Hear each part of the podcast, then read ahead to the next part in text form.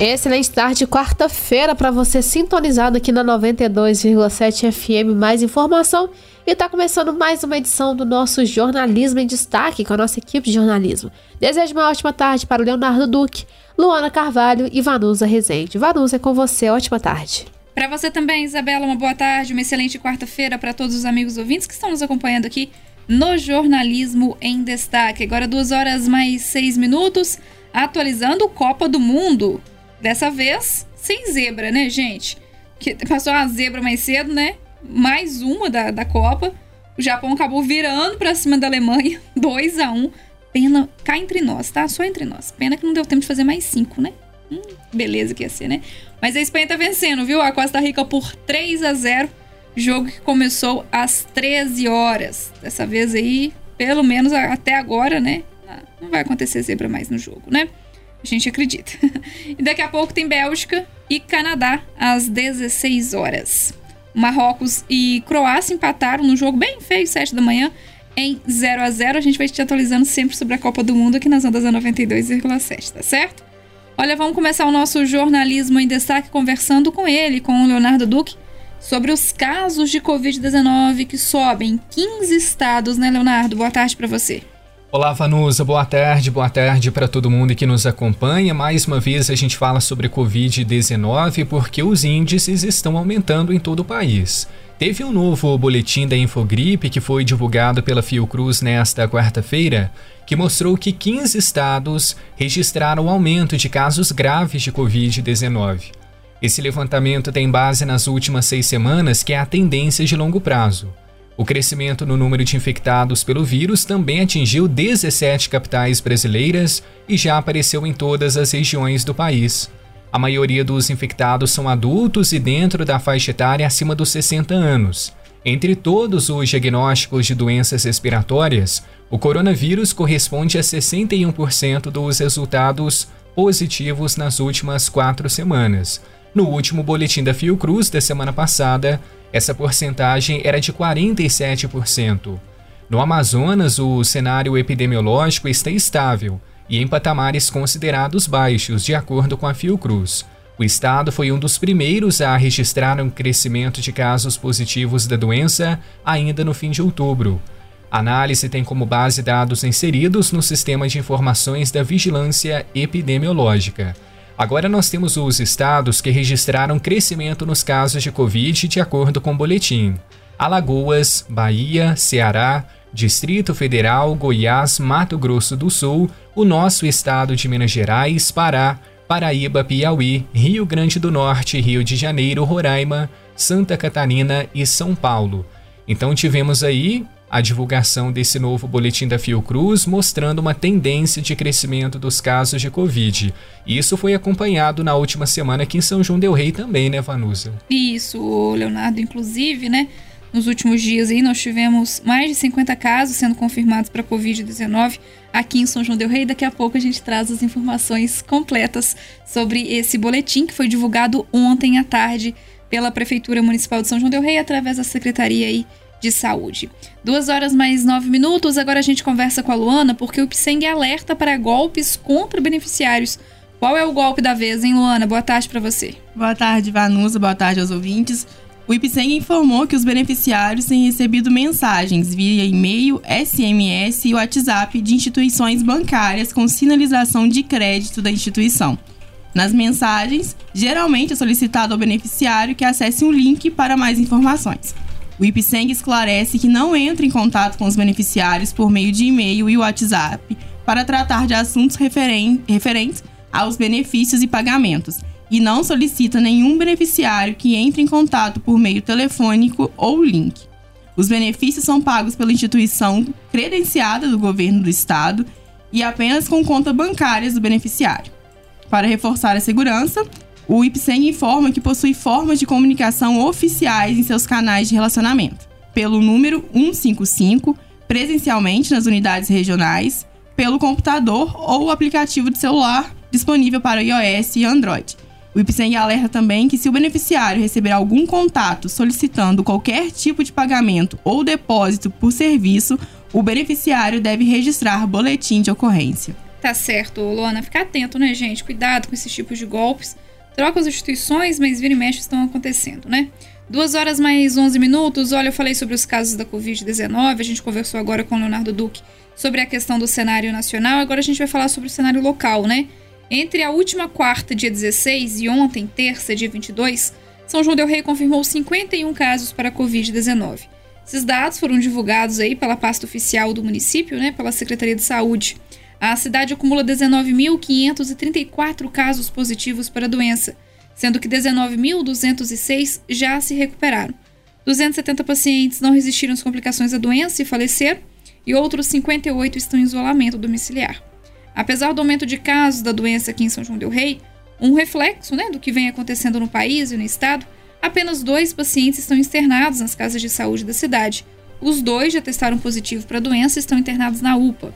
A Secretaria de Saúde informou que, devido ao aumento de casos da doença, os boletins serão divulgados às terças e quintas-feiras.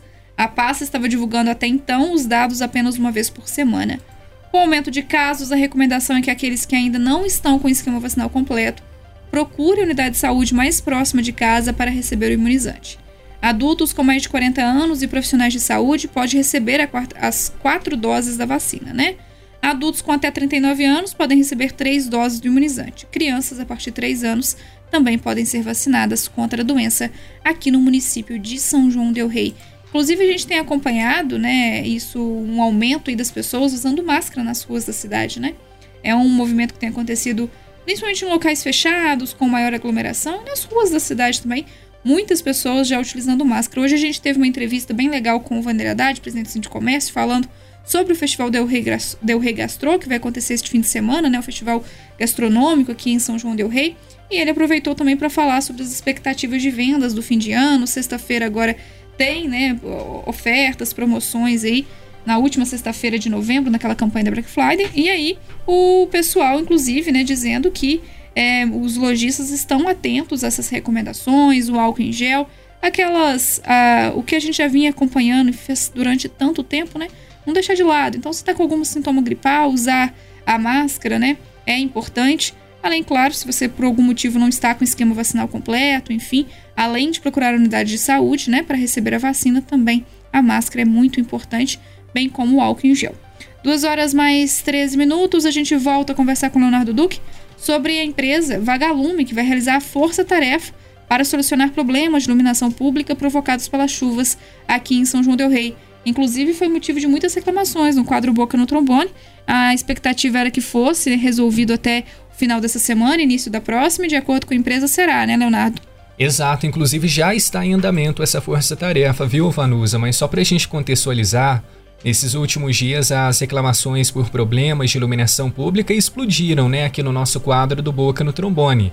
Alguns ouvintes de vários cantos aqui da cidade relataram que a segurança até se tornou uma preocupação, já que quem trabalha ou estuda à noite volta para casa naquele escuro total.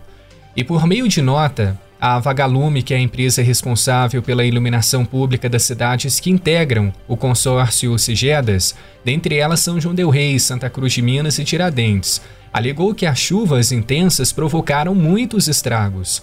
Muitas lâmpadas foram quebradas em razão das chuvas de granizo registradas em outubro, sem contar que a água da chuva, junto com o vento, pode infiltrar nos componentes das luminárias, causando alguns defeitos. Outra dificuldade, segundo a empresa, é que por questões de segurança os eletricistas não podem subir nos postes em dias úmidos para realizar a manutenção, isso por risco de descargas elétricas, por exemplo.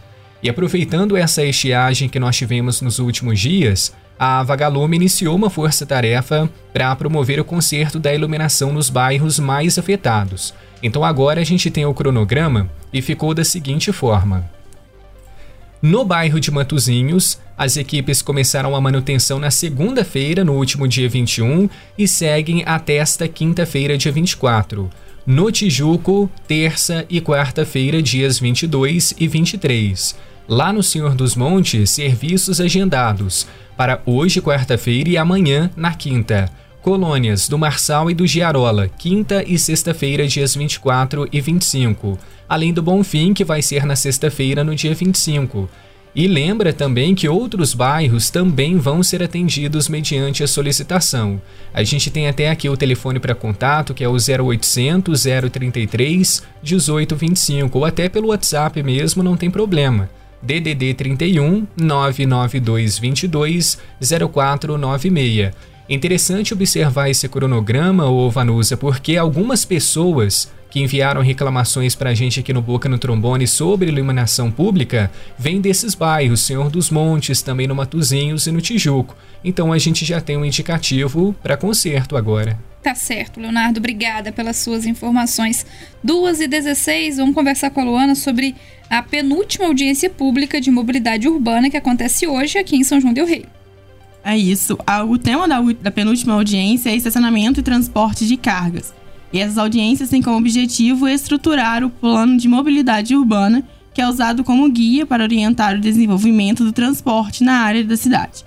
A participação popular é muito importante, pois é através da opinião e da sugestão da população que serão tomadas decisões. A reunião está marcada para hoje, às 18 horas, no auditório do Batalhão da Polícia Militar, na Avenida Leite de Castro, número 1277, no bairro das Fábricas. Tá certo. Lembrando, né, gente, que é muito importante a participação popular durante as audiências públicas, as audiências públicas que estão ligadas àquele plano de mobilidade urbana, que é claro, né, gente, é muito importante para o município, mas tem algo nesse plano de mobilidade urbana que chama muita atenção, que é sobre a questão da empresa responsável pelo transporte público na cidade, que vem funcionando aí através de decreto, né? E com o plano de mobilidade urbana pode ser contratada uma nova empresa. Duas horas mais 17 minutos, esse foi o Jornalismo em Destaque nas ondas da 92,7, a Rádio Boabas que é mais informação. Durante toda a tarde, Leonardo Duque, Isabela Castro ficam por aqui, se, na sintonia, né? Você na sintonia da 92,7 com as últimas notícias aqui da cidade, da região, também no cenário estadual e nacional. Isabela, muito obrigada pelos trabalhos técnicos e é com você. Obrigada, Vanus. Um abraço para você, pro Leonardo, pelo Ano e, claro, pros amigos ouvintes na sintonia da 92,7. E a gente conta com a sua companhia ao longo de toda essa quarta-feira. Uma ótima tarde.